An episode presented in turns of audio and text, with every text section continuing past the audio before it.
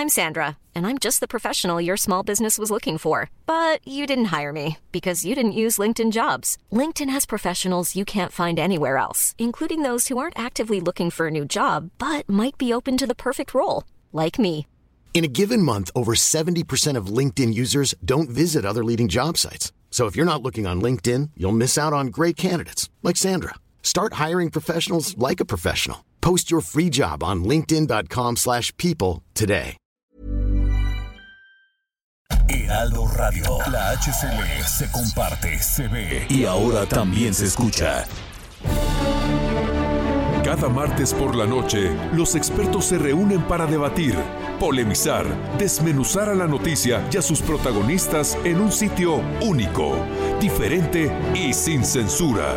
Esta es la mesa de análisis, a fuego lento, bajo la conducción de Alfredo González Castro, por El Heraldo Radio.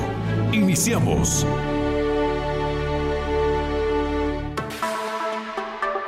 Son las 9 de la noche, tiempo del centro de la República. Gracias por sintonizarnos en esta emisión de la mesa de opinión a fuego lento.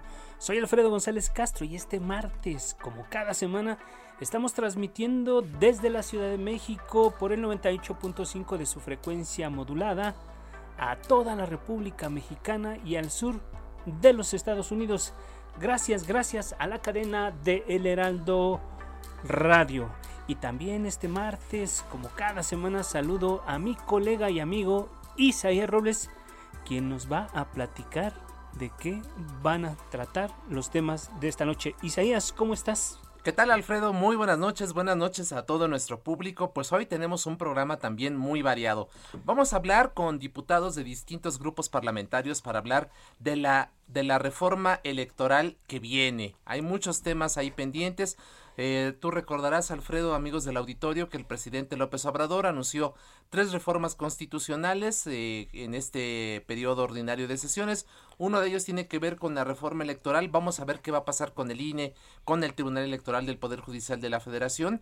También hay un fenómeno, Alfredo, que no debemos de perder de vista, lo que se ha llamado la llamada crisis de los contenedores que podría provocar desabasto de productos de distinta orden en los anaqueles de las tiendas para fin de año. Sobre todo esta temporada de compras, de muchas compras. De mucha demanda, entonces eh, vamos a platicar también sobre este tema y también sobre el adiós a los plásticos en 2025. Se ha dicho que ya el Senado esta misma semana va a aprobar una iniciativa en la materia. Vamos a ver qué va a pasar con los llamados plásticos de un solo uso. Son parte de los temas que abordaremos de aquí y en los próximos 58 minutos, Alfredo. Así es, Isaías. Este último tema tiene que ver con un, una cosa que se aplazó derivado de la pandemia.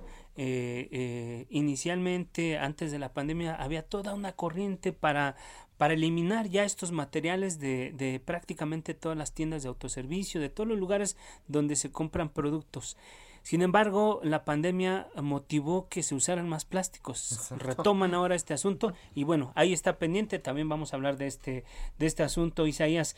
Pero pues vamos a ahora sí que sin más preámbulo vamos a entrarle de lleno al primer tema que comentabas, Isaías, que tiene que ver con el planteamiento que hizo el presidente López Obrador el pasado 19 de agosto. Eh, reiteró que propondrá al Congreso una reforma electoral y dice que la elaborará con la opinión de expertos en la materia y que su objetivo será eliminar los fraudes y establecer una auténtica democracia en el país. Para él, la democracia pasa por la eliminación de este órgano. Vamos a ver cómo lo dijo y regresamos con nuestros invitados. Vamos a presentar la iniciativa de reforma constitucional en materia electoral va a ser integral, vamos a plantear lo que tiene que ver con la organización de las elecciones, el papel del INE, del Tribunal Electoral, las facilidades para que todos puedan participar bueno, para, para debatir este tema y conocer las propuestas que impulsarán sus respectivos grupos parlamentarios, damos la bienvenida a la diputada federal de Morena, Selene Ávila, además colega, colega nuestra. Periodista. Periodista con quien hemos tenido la oportunidad incluso de, de trabajar. Selene, ¿qué tal, diputada? Bienvenida, muy buenas noches. Muchísimas gracias. Es para mí un honor, un privilegio y una alegría compartir este espacio con ustedes. Muchas gracias. Queridos compañeros, que tenemos tantas historias que contar. de verdad agradezco la invitación. Les mando un abrazo. Y también, por supuesto, a mis compañeros de mesa, a la diputada Ivonne Ortega, al diputado eh, Jorge Triana. Que va a estar con nosotros, sí, exactamente, se me estaba yendo el nombre, pero además es un parlamentario que también ya tiene una amplia trayectoria. Así que celebro este encuentro. Muchas gracias, gracias Selene. Jorge Triana, pues ya te presentó Selene. Jorge Triana, diputado federal del PAN. Gracias, Jorge. ¿Cómo estás? Gracias a ustedes. Gusto en saludarles y también a mis compañeras Selene e Ivonne un abrazo a la distancia. Vamos, vamos a esperar a hacer contacto con Ivonne porque nos está costando un poco de trabajo, pero mientras, si les parece, Isaías, a nuestros invitados, pues vamos a aprovechar el tiempo y conversemos con ellos. Así es, vamos, vamos eh, de entrada y sin mayor preámbulo, vamos a, a entrar en materia. El primer mandatario ha dicho en diversas ocasiones que esta reforma incluirá, esta reforma electoral va a incluir la renovación de los consejeros del INE y de los magistrados del Tribunal Electoral del Poder Judicial de la Federación. Así lo he expresado. Escuchemos. Cambio. De todos. Completo, sí. Cambio completo. Renovación tajante. No se puede este, con lo mismo. No son demócratas. No respetan la voluntad del pueblo. No actúan con rectitud. No aplican que al margen de la ley nada y por encima de la ley nadie. Entonces no pueden estar ahí. Tiene que haber un cambio. No es un asunto personal. Bueno, pues Isaías, amigos del auditorio, vamos a arrancar con esta primera pregunta, si estás de acuerdo. Y tiene que ver con que si los diputados que, que van a compartir, por cierto, damos la bienvenida ya a la diputada de Movimiento Ciudadano, Ivonne Ortega. Gracias, Ivonne, por estar con nosotros esta noche. Al contrario, gracias Alfredo, gracias a ellas por la oportunidad de platicar con ustedes y con el auditorio. Ya, pues vamos a entrar con la primera pregunta. ¿Están de acuerdo en que esta reforma debe incluir el cese fulminante de los integrantes de los órganos electorales? Son parte de la mafia del poder, como dice el presidente Selene. Cuéntanos, ¿cuál es tu punto de vista sobre este tema en particular?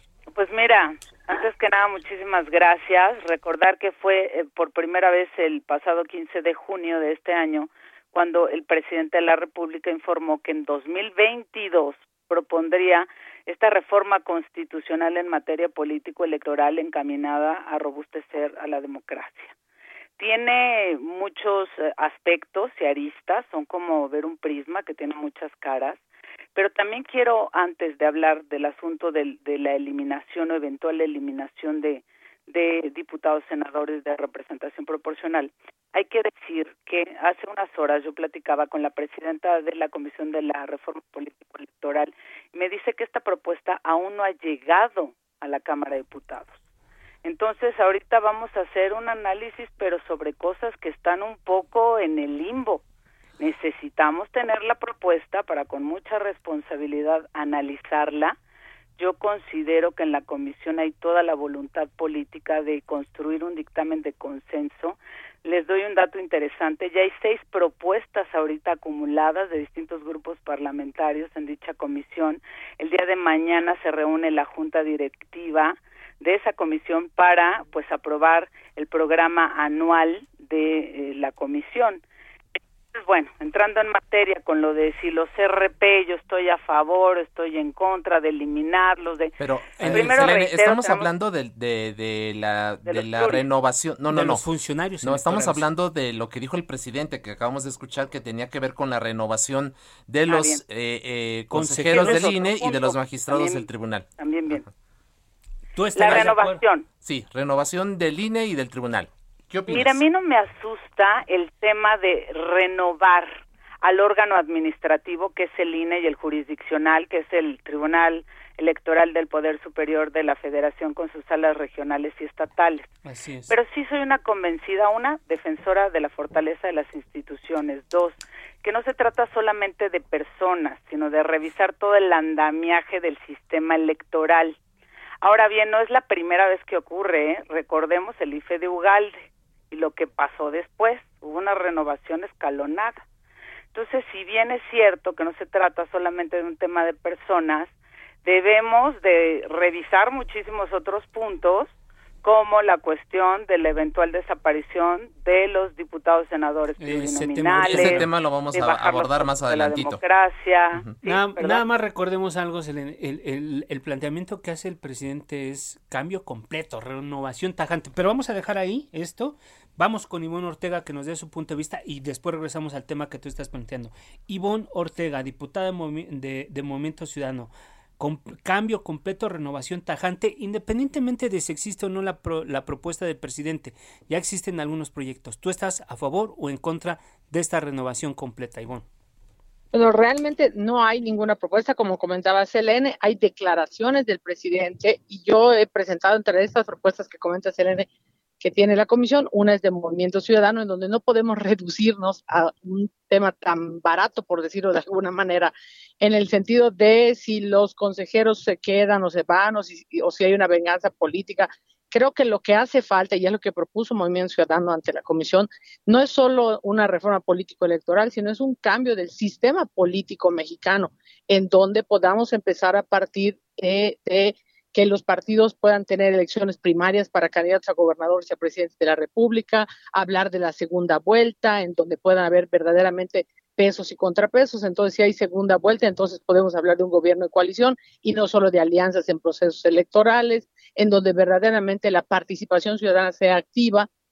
Y yo me iría más allá. En esta oportunidad de la conformación de la Comisión de la, eh, para la Reforma Política Electoral, que así se llama, yo diría, habría que abrir la puerta para cambiar el sistema político mexicano, porque lo que ha cambiado ha sido los nombres, los colores y los apellidos, pero el sistema político mexicano sigue siendo el mismo y no hemos entrado a los temas de fondo que verdaderamente le pueden cambiar las condiciones de vida a la gente. Claro, la, última reforma, eh, ¿de qué año sería la última reforma? Que fue cuando se, se, se, cambia incluso el nombre, ¿no? o sea, no son, no, son, no son reformas profundas, son parches que van eh, eh, modificando algunas condiciones, pero no le meten al tema de fondo. Por ejemplo, habría que hablar de la reducción del mandato cuatro años, presidente de la República, gobernadores, la posibilidad de una reelección a cuatro años más, pero, por supuesto, no retroactivo a ninguna administración actualmente en cargo. Gracias, Ivonne. Jorge Triana, eh, ¿cuál es la visión del PAN sobre esto particularmente, este tema específico? ¿Renovación completa, renovación tajante? ¿Cómo lo estás viendo tú? Nosotros nosotros creemos que sí es preciso que haya, por supuesto, eh, un cambio de régimen, como menciona mi compañera Ivonne. Nosotros iríamos por una reforma político-electoral amplia. Me parece una visión bastante reduccionista y bastante limitada el hablar solamente de eh, quitar a unos consejeros para meter a otros porque te caen mal, que es a lo que ha reducido el debate el presidente de la República, lamentablemente, lo ha tirado al piso y nadie se ha preocupado en su partido o en sus partidos aliados por levantarlo del piso.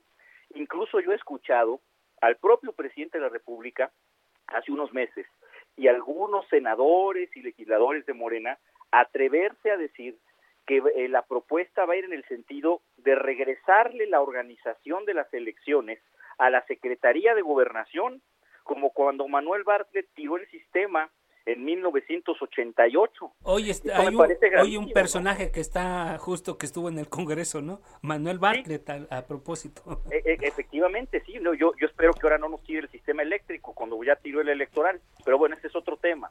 Eh, eh, a mí sí me preocupa mucho que vayamos por venganzas personales y no por cirugía mayor a nuestro sistema político electoral, que si bien es cierto es perfectible, que si bien es cierto tiene grietas y fallas, pues es un orgullo de los mexicanos porque nos costó décadas construirlo.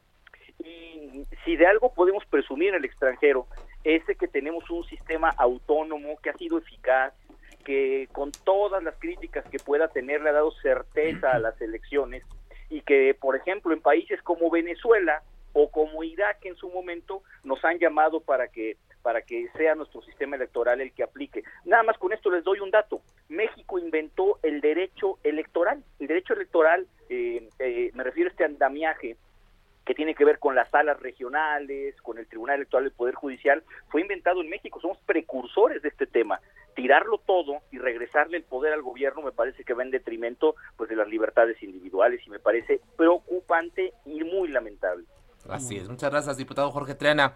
Vamos a hablar ahora de otro asunto que ya esbozaba la diputada Ivonne Ortega que tiene que ver con la segunda vuelta presidencial. Para evitar que se repitan controversias como en la elección de presidencial de 2006, donde la diferencia entre Felipe Calderón y López Obrador fue de apenas 0.56% de los votos, se ha hablado justamente de este mecanismo. ¿Es necesario establecer una segunda vuelta electoral en las elecciones presidenciales? Eh, diputado Ortega, ¿qué nos dice? Bueno, aprovecho eh, complementar lo que comentaba Jorge Triana, es que eh, estas declaraciones que han hecho algunos senadores de Morena y el propio presidente respecto a la desaparición y de regresar hacia la Secretaría de Gobierno, recordemos que las leyes que se reforman se reforman para avanzar, nunca para retroceder. Nada más quisiera yo dejar ese punto ya que comentó eso Jorge y comento el tema de la segunda vuelta. Vayamos a 2006, ¿qué pasaría en una elección como la del 2006 en donde estuviéramos en una condición de segunda vuelta. Podemos tener condiciones de verdaderos eh, pesos y contrapesos de acuerdo al resultado. Vayamos a la elección del 2018. Si fuera la elección del 2018 y tuviéramos la opción de la segunda vuelta, estuviéramos hablando de gobiernos de coalición, que lo comentamos hace un momento, en donde podemos construir verdaderos contrapesos y no estar viviendo lo que hoy hemos visto en las diferentes cámaras. ¿no? Ok, gracias, diputada Ivonne. Selene Ávila, ¿cómo estás viendo tú este tema de la segunda vuelta? ¿Qué, ¿Cuál es tu pues opinión? Pues mira, yo respetuosamente difiero. Yo no coincido con quienes señalan que el presidente de la República pretende vulnerar la autonomía ni del INE ni del Tribunal Electoral del Poder Judicial de la Federación. Pero sí coincido con mis compañeros en que necesitamos una reforma integral al sistema electoral. Okay. Mayúscula, necesitamos hacerle cirugía pero mayor. Entre ella tiene que ver con abaratar los costos de la democracia, que es algo que plantea el presidente de la República. Veinte mil millones de pesos se destinan para el INE, los partidos, el órgano, o sea, el INE, el órgano administrativo, los partidos, el tribunal, y como lo tenemos anclada la fórmula en la Constitución y depende del crecimiento del padrón, pues las carretadas de dinero nunca disminuyen tenemos una de las democracias más robustas y más caras del mundo. Yo he tenido la oportunidad de conversar con magistrados, con, con la figura de, de los consejeros electorales que tienen en otros países y pues no tienen este andamiaje tan costoso y esto es parte del espíritu también que promueve el presidente de la República, mucho más en la situación económica en la que estamos.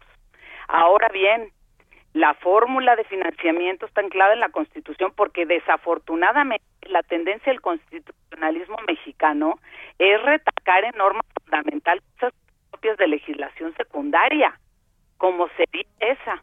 Y además aprovecho para decir que yo soy una convencida de que hay que abrir un poco el porcentaje de participación del el dinero privado siempre prevaleciendo el público y con los debidos candados para abaratar los costos. Pero para eso necesitamos sacar la fórmula de la Constitución, necesitamos reforma constitucional, que no es nada fácil. y ahí pues nos vamos a ahorrar varios miles de millones de pesos. Y el presidente de la República sí está buscando esos ahorros en el sistema democrático sin que ello implique que estés vulnerando la autonomía ni del órgano administrativo ni del jurisdiccional pero no podemos tener una democracia que nos cueste 20 mil millones de pesos. Y eso también viene dentro de los planteamientos. Ahora volvemos a lo mismo, estamos hablando todavía sobre, sí, sobre pues esbozos que tenemos. Estamos llamados con responsabilidad a que una vez que llegue la propuesta podamos discutir, discutirla poniendo el puente, decía también el coordinador Mier, que se prevé aprobar esta reforma político electoral entre agosto y octubre de 2022, pues para evitar precisamente conflictos electorales. Esto te está cuidando el sistema democrático ante la realización de los comicios, pues que va a haber, como ustedes bien saben, en seis entidades. Tampoco estoy de acuerdo en el señalamiento de que el presidente de la República quiere que dependa otra vez de la Secretaría de Gobernación la realización de los comicios. Por ahí no va, no confundamos el debate y hay que tergiversar las cosas. Yo no creo que el presidente esté buscando eso, pero bueno, pues es parte de politizar el asunto, ¿no? De la discusión pública también, ¿no? Diputado Jorge Triana, tu opinión sobre la segunda vuelta electoral en elección presidencial. Buscar un esquema, si no la segunda vuelta electoral como tal, un esquema de segunda vuelta simultánea, ¿a qué me refiero? Que al momento inmediato en el que votemos por presidente de la República estemos votando también en la segunda vuelta. ¿Quién es nuestra segunda opción? Eso me parece eh, que podría abaratar, como dice bien Selene, pues nuestro sistema electoral y no tendríamos ningún problema. En lo que sí no estoy de acuerdo es en que el presidente pretenda eh, pues eh, violentar la autonomía del INE. No, el presidente no pretende eso. El presidente pretende desaparecer al INE y no es una suposición y no es politiquería lo ha dicho con todas sus letras. Quiero que la Secretaría de Gobernación organice las elecciones como lo hacía en el pasado y esas palabras me parecen sumamente preocupantes. Yo no sé si la iniciativa que presente el presidente de la República, que seguramente llegará hasta el año entrante a, la Cámara de Diputados, eh, incluya esta parte de, de desaparecer al INE, pero de que lo ha dicho más de una ocasión, lo ha dicho, y esto por supuesto que enciende las alertas y nos pone a nosotros, por supuesto, en un estado de, eh, por, por supuesto, de alerta también, porque nosotros vamos a defender las instituciones autónomas que tantas décadas nos han costado de trabajo. ¿Hay que abaratar las elecciones? Sí. ¿Hay que sacar la fórmula de asignación de eh, prerrogativas públicas del 41 constitucional? Sí. No hay que desaparecer al INE, mucho menos por una venganza personal. Lamentablemente, con estas declaraciones, lo que nos muestra el presidente es que la venganza sí es lo suyo. Gracias, Jorge Triana. Y a propósito de lo que ya lo comentaban en una de las intervenciones anteriores y, tiene que ver con este asunto de abaratar las, no solamente las elecciones, sino el peso también del Congreso, ha planteado el presidente desaparecer, bueno, no, desaparecer, eliminar los diputados y senadores por el principio de representación proporcional que son mejor conocidos como los plurinominales. Vamos a escuchar cómo lo dijo y vamos a acelerar un poco la, la intervención porque ya nos está ganando el tiempo. ¿Para qué tantos diputados? ¿Por qué nada más? ¿Por qué no nada más se quedan los de mayoría? ¿Por qué no se quitan los 200 plurinominales? Pero esto no solo en la Cámara de Diputados, también en la de senadores. Vamos a reformar la ley, la constitución, para que haya democracia plena. Bueno, los plurinominales permitieron los plurinominales permitieron a la oposición tener crueles en el Congreso en los tiempos del Partido de Estado. Hoy estorban. Jorge Triana, tu opinión, ¿deben desaparecer o no? De ninguna manera deben desaparecer. Sería un gran desatino que desaparecieran. Yo les voy a dar un dato que yo creo que no le va a gustar al presidente recordarlo, pero si no hubiera habido diputados plurinominales, el PRI de Peña Nieto hubiera tenido mayoría calificada durante las dos legislaturas que gobernó Enrique Peña Nieto. Y eso hubiera implicado reformas a la Constitución a contentillo, a que no le va a gustar eso al presidente. Eh, forman los diputados eh, de representación proporcional, juegan un papel muy importante desde que fueron diputados de partido, con todo el andamiaje eh, estructural que hemos vivido en la Cámara de Diputados. Cosa distinta sucede, sí lo quiero comentar, en el Senado de la República. Ahí no intervienen en la conformación y en la toma de decisiones. Creo que ahí tranquilamente podríamos tener dos senadores por Estado y se acabó. en la Cámara de Diputados, nuestra propuesta no es eliminar plurinominales, es cambiar el sistema de elección de plurinominales.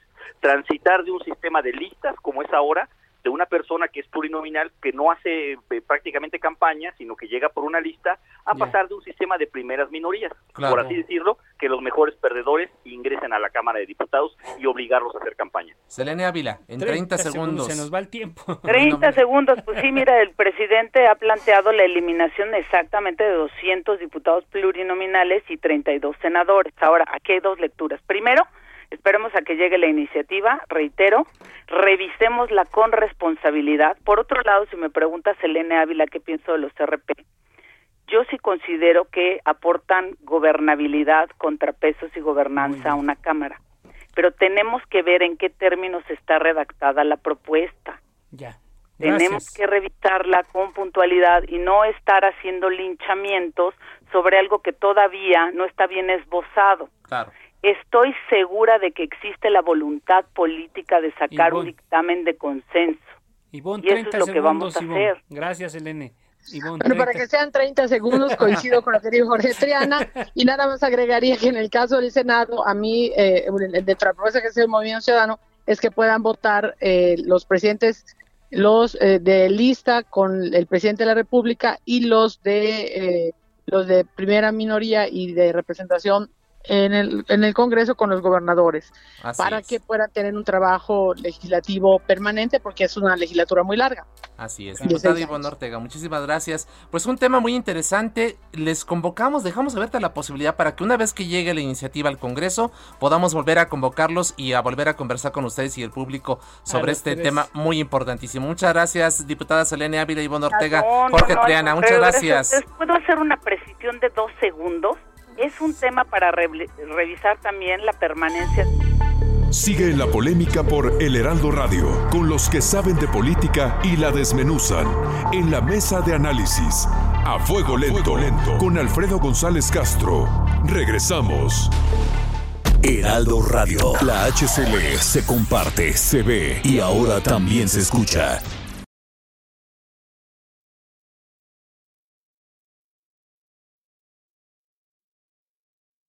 Heraldo Radio. La HCL se comparte, se ve y ahora también se escucha. Está usted en la mesa de análisis a fuego lento con Alfredo González Castro por El Heraldo Radio.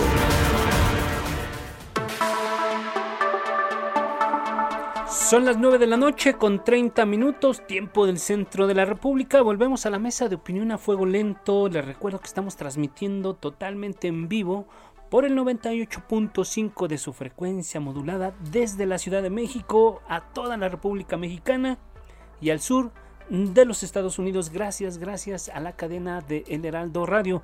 Isaías, amigos del auditorio, estamos de regreso después de un corte medio atropellado, pero un tema muy importante del que vamos a hablar durante mucho tiempo porque ni siquiera existe la iniciativa para este tema que plantea el presidente, que es un cambio radical en materia electoral, sobre todo las reglas del juego y particularmente ya no le gustan los árbitros que están, que dirigen, que conducen las elecciones o que, están en medio de, de, las contiendas. Pero bueno, un tema del que vamos a seguir hablando y, y como siempre agradecer a nuestros invitados. Siempre nos hace falta el tiempo, pero vamos a regresar con ese tema en otro momento y ahorita vamos a otra cosa, Isaías. Así es, este Alfredo, pues ante la escasez de insumos para la producción de aparatos electrónicos, la falta de contenedores, el encarecimiento, fíjate, de hasta 300% en los fletes internacionales de mercancías y la reducción en la actividad de los puertos, eh, puertos clave para el comercio internacional, pues se ha advertido que podría presentarse un desabasto de productos para fechas de alta demanda. Para analizar este fenómeno hemos convocado a Mónica Lugo. Ella es directora de Relaciones Institucionales de Prodensa y ex negociadora de tratados de libre comercio, entre ellos el TEMEC. Bienvenida, licenciada Lugo. Muy buenas noches. Gracias por estar con nosotros. Hola Isaías y Alfredo, buenas noches. Gracias por invitarme a participar. Gracias Mónica, pues sabemos que es una, una época de alta demanda y la primera pregunta que yo te quiero plantear es, ¿qué tan grave es la llamada crisis de los contenedores en este momento? Pues claro que sí, mira, creo que sí estamos ante una crisis importante. Eh, nunca habíamos visto una, una, crisis semejante que obviamente tiene como origen eh, la pandemia y, y, los cierres que se han ocasionado en puertos internacionales en Asia, específicamente en China y que debido a la pandemia pues ha limitado el, el, trabajo en estos puertos y se ha limitado también eh, pues el, el, comercio, digamos, de bienes. Entonces, eh, es una acumulación de, de factores que se ha traducido en una falta de disponibilidad de contenedores que eso a su vez pues ha aumentado el costo de, del pues del mismo ¿no, Del, del, transporte en sí.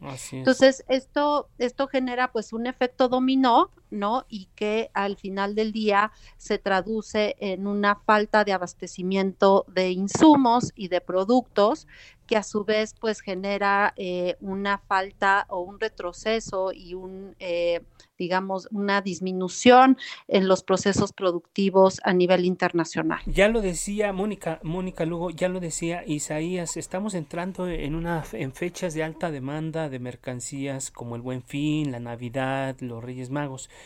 ¿Tú crees que vamos a ver anaqueles vacíos en esta época de alta demanda? A partir de esta pues, crisis. Yo creo que depende mucho de los productos, ¿no? Hay, hay ciertos productos que efectivamente eh, dependiendo de su origen o de dónde se produzcan, pues vamos a, van a ser los que vamos a, tener como faltantes o que van a tener pues una, una poca oferta, digámoslo así.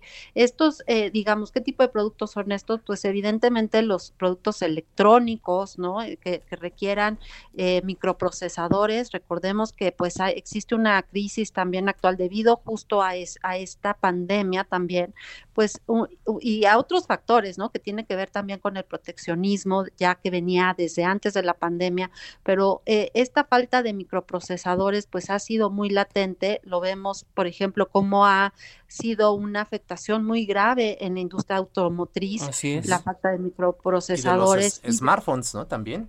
Exactamente, y de otros productos. Entonces, en este tipo de productos que dependen de ciertos insumos que eh, por el momento son escasos, pues sí vamos a ver una falta y una, unos anaqueles vacíos, como, como bien dices, Alfredo. También se ha hablado de juguetes y, ropa, licenciada Lugo, que también podría haber allí afectaciones en, en la oferta, ¿no?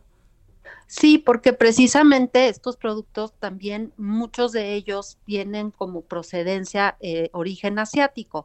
Entonces, nuevamente, si no hay forma de trasladar estos productos eh, por medio del transporte marítimo, que es normalmente como se hacen, porque pues tiene por la por el volumen, ¿no? Que, que, que tienen estos productos, pues eh, es lo más fácil para transportarlos.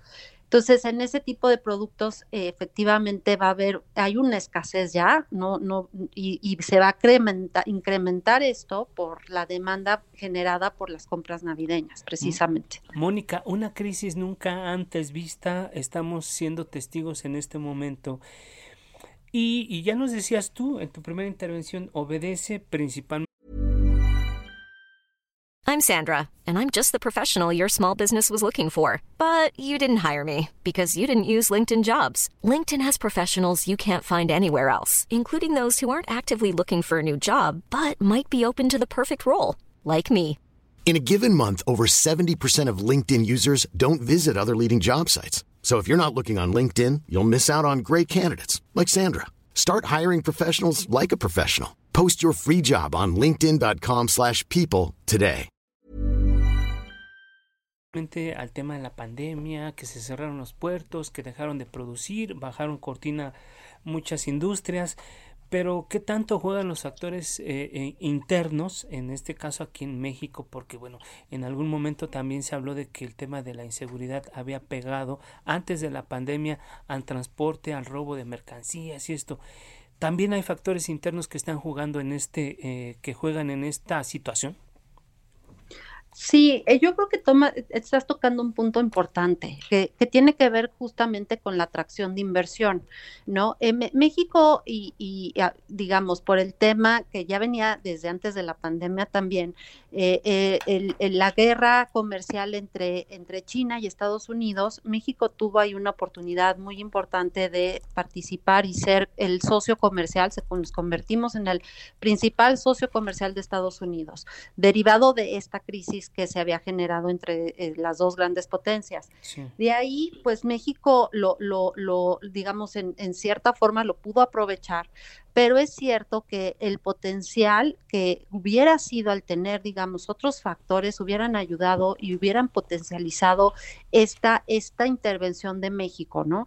¿Y a qué me refiero? Justamente como lo mencionas, eh, el tener una certeza eh, jurídica, por ejemplo, ¿no? El que no se, cambian las reglas del juego, el que se, se incentive a la inversión en nuestro país mediante promoción, ¿no? Recordemos que se eliminó eh, una institución muy importante que era la que se dedicaba a dar la promoción en las inversiones en nuestro país, conocida como ProMéxico, y ahora ya no tenemos este, esta, digamos, esta promoción que se hacía a nivel internacional.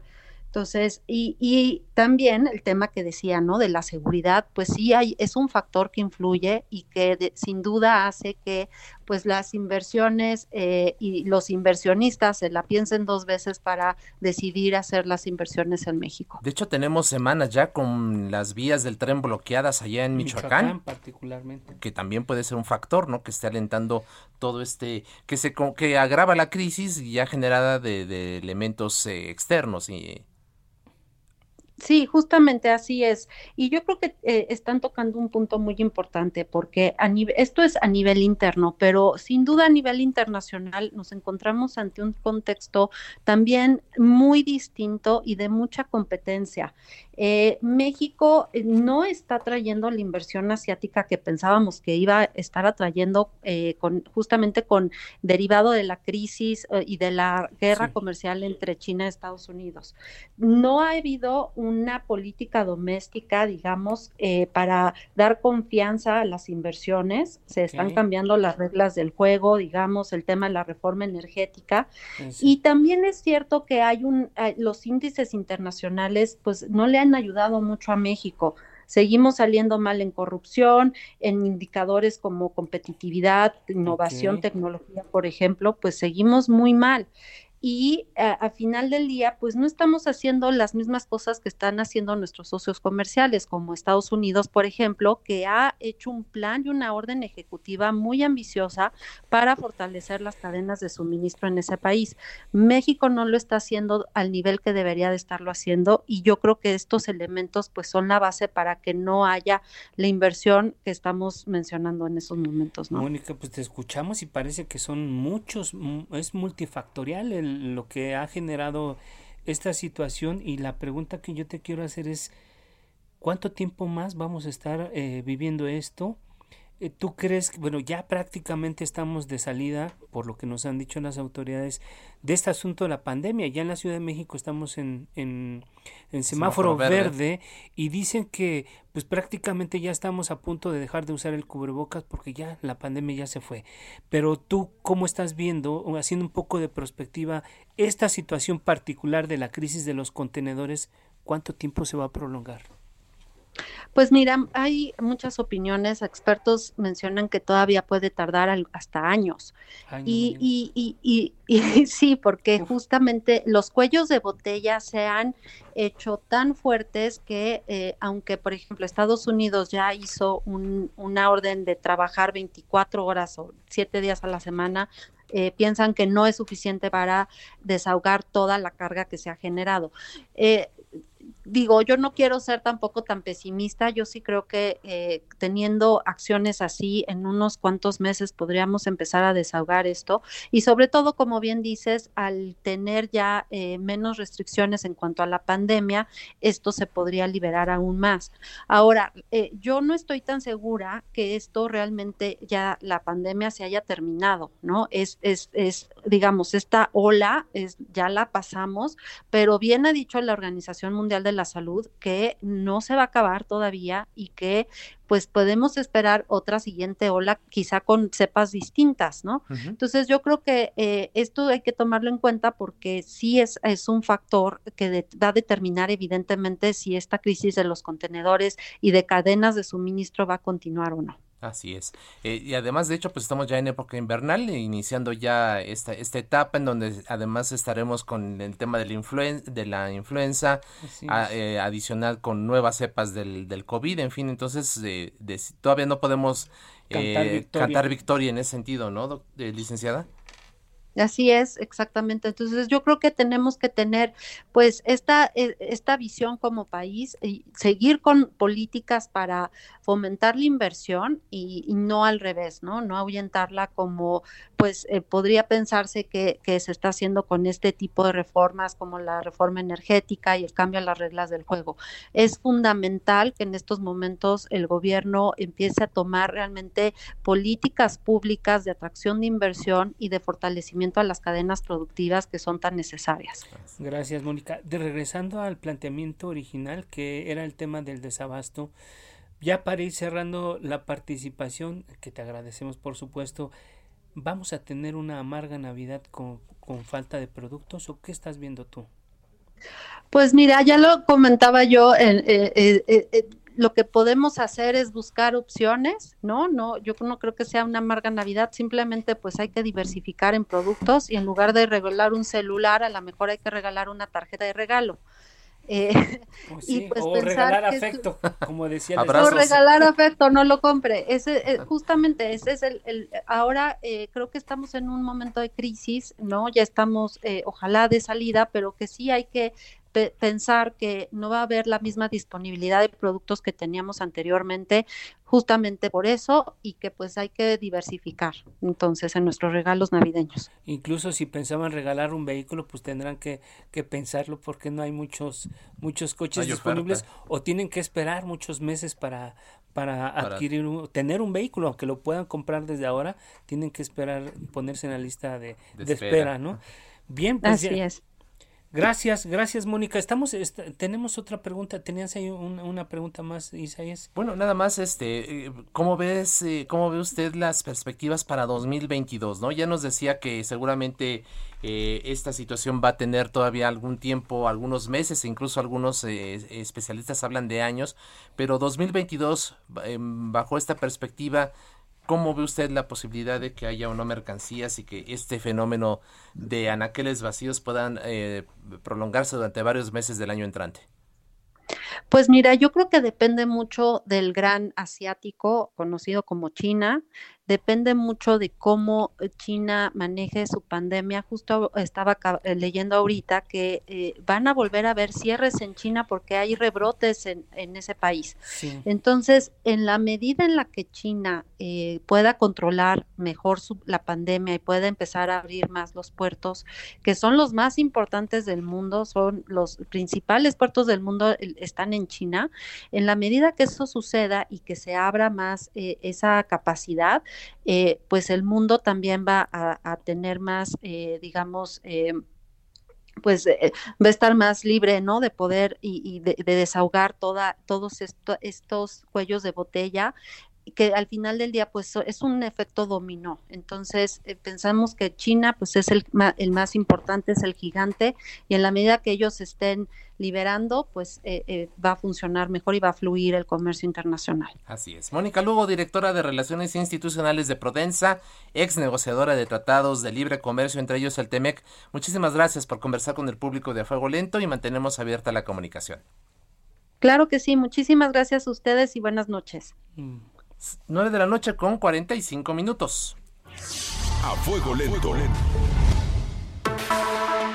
Esta semana el Senado va a someter a consideración del Pleno un dictamen que reforma la Ley General para la Prevención y Gestión Integral de Residuos, en el que se establece que para 2023 se deberá transitar del modelo de un solo uso de plástico a los reusables, reciclables y compostables aprovechables. Parece trabalenguas, pero así es la cosa, ¿no? Así viene el dictamen. así viene el dictamen. Y para el 2025 se van a eliminar en su totalidad los de un solo uso. El 1 de enero de este año en la Ciudad de México entró en vigor de la, eh, la, prohibición. la, prohibición. de la comercialización, distribución y entrega de plásticos desechables de un solo uso.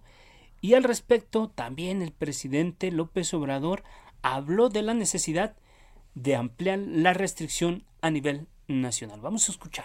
Aquí la doctora Claudia Sheinbaum está llevando a cabo ese plan para la protección del medio ambiente. Vamos a ver el resultado y a ver si es posible ampliar el programa a nivel nacional, pero vamos a, a evaluarlo.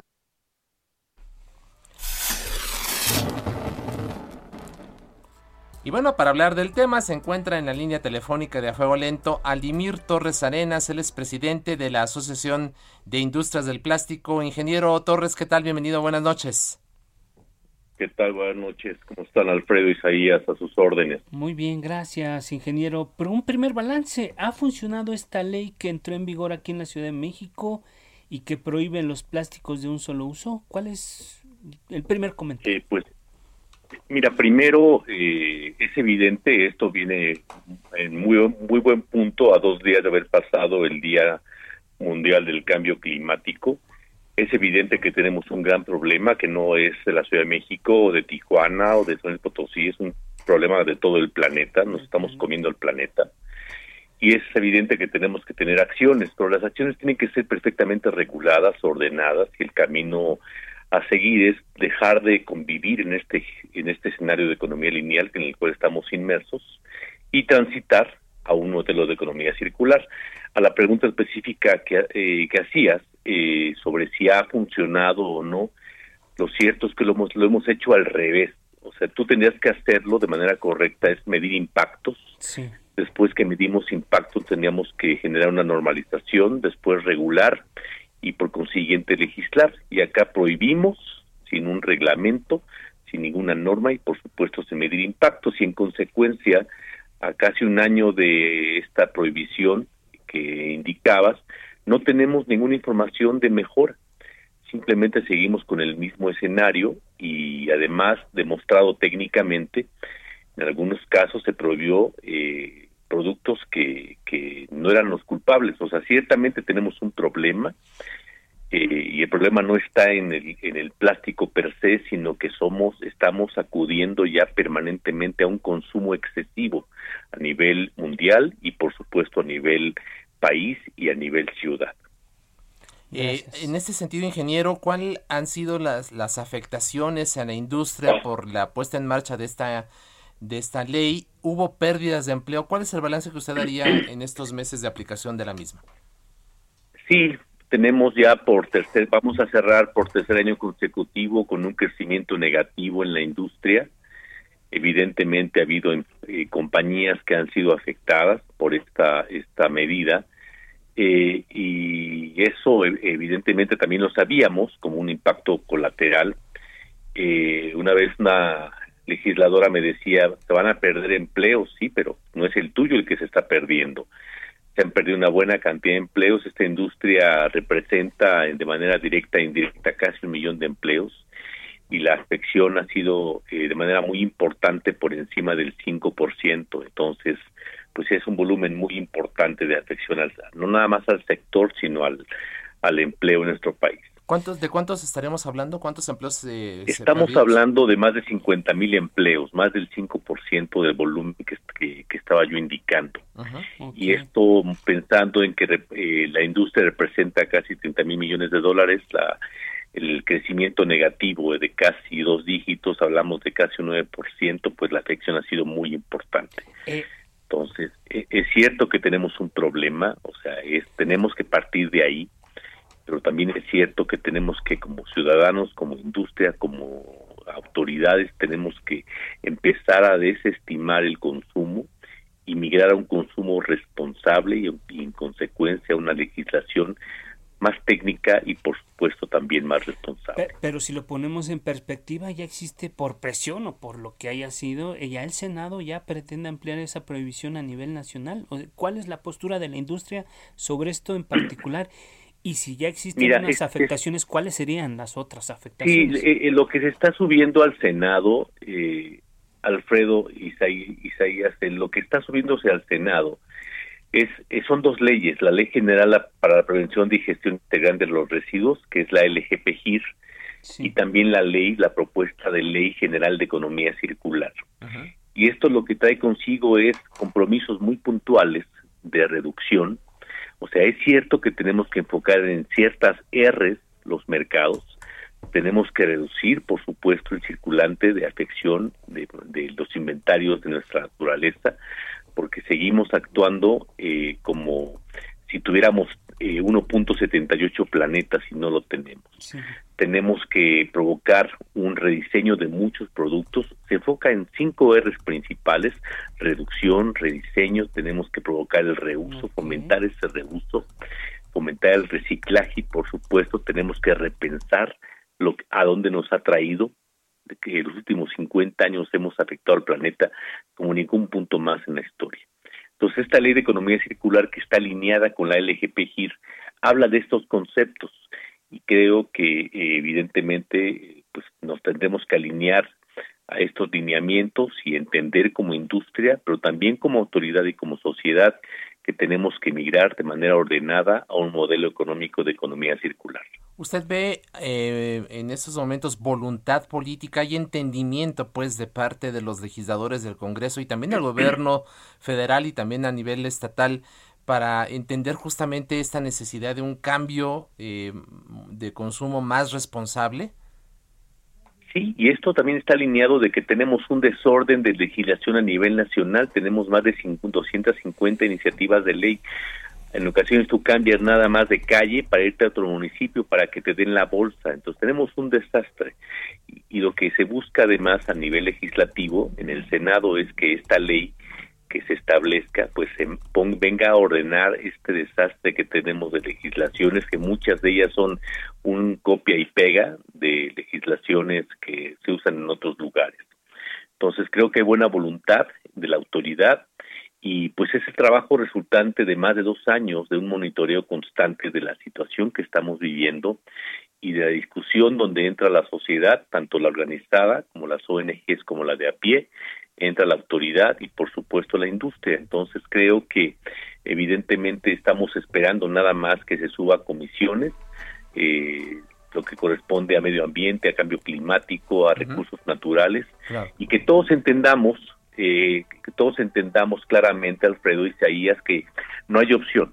Tenemos que hacer algo, llegó el momento de hacer algo, porque el key date es 2050.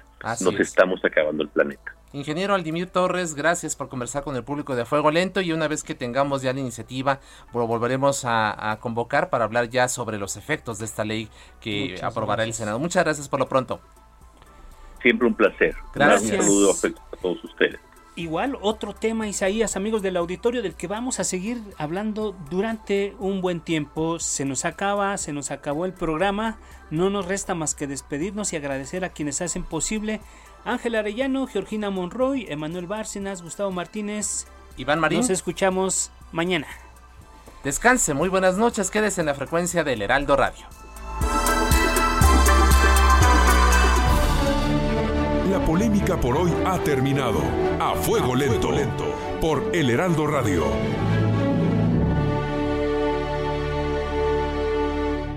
Heraldo Radio 98.5 FM, una estación de Heraldo Media Group, transmitiendo desde Avenida Insurgente Sur 1271, Torre Carrachi, con 100.000 watts de potencia radiada. Planning for your next trip? Elevate your travel style with Quince. Quince has all the jet setting essentials you'll want for your next getaway, like European linen, premium luggage options, buttery soft Italian leather bags, and so much more. And is all priced at 50 to 80% less than similar brands. Plus, Quince only works with factories that use safe and ethical manufacturing practices. Pack your bags with high-quality essentials you'll be wearing for vacations to come with Quince. Go to quince.com slash pack for free shipping and 365-day returns.